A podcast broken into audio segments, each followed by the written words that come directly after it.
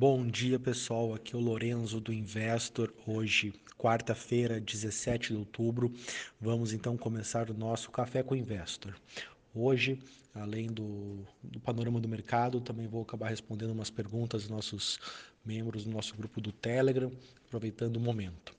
Então, falando um pouco agora do Bitcoin, Ethereum e outras criptomoedas, o mercado literalmente agora está no mesmo preço, valor de ontem nessa hora. Então, mercado nos últimos dois dias, após a segunda-feira de turbulência, se mantém literalmente estável.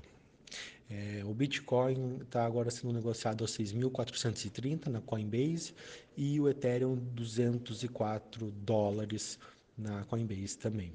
É, o Bitcoin está realmente numa zona aí que eu considero agora uma, uma, uma resistência, é um ponto importante para o movimento de curtíssimo prazo que até eu vou passar hoje no nosso gráfico que vai na nossa análise diária, no, no aplicativo, no, no, app, que vai mostrar que temos aí um nível de, em, 4, em 6.460, que é uma resistência que está se formando né? e está se consolidando. É importante que no curtíssimo prazo a gente supere esse valor para continuar o movimento de recuperação.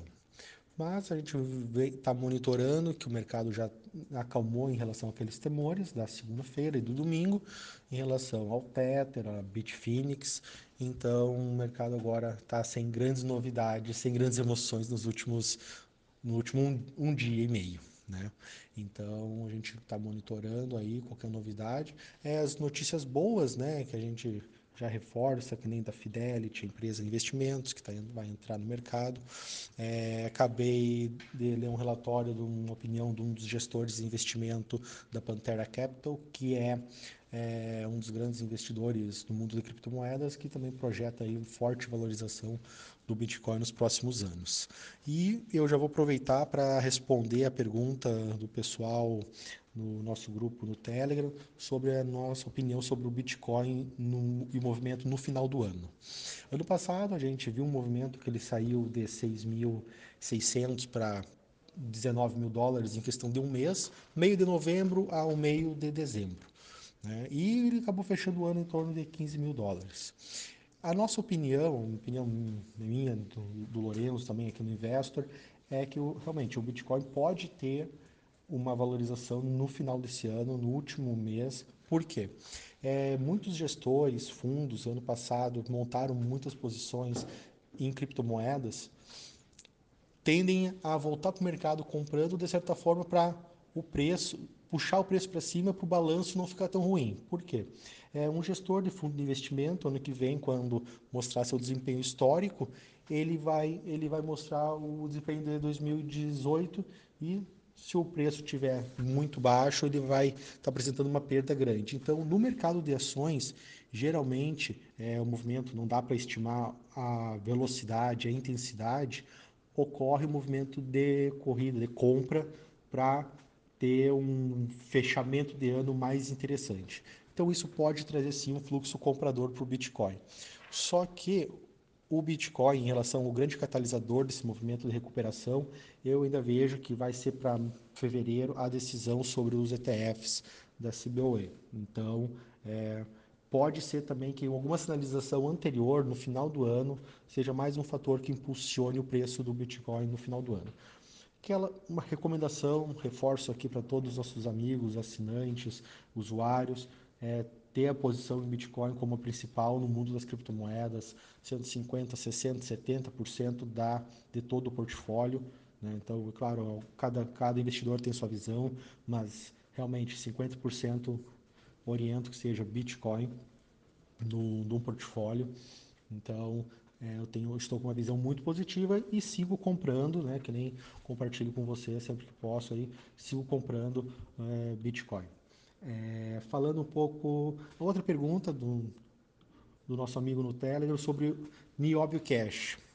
Sobre Nióbio Cash e sobre outras moedas brasileiras como o Cripto Real, a minha a opinião são projetos com pessoas que estão dedicadas, querem fazer algo, algo interessante, mas não vejo viabilidade econômica. Então eu hoje tanto Niob Cash, Cripto Real. Cripto Real eu tive um contato mais próximo até com, com a equipe, são pessoas muito, muito, muito, muito boas, mas não, não recomendo como investimento Niob Cash, Niob Cash e Cripto Real.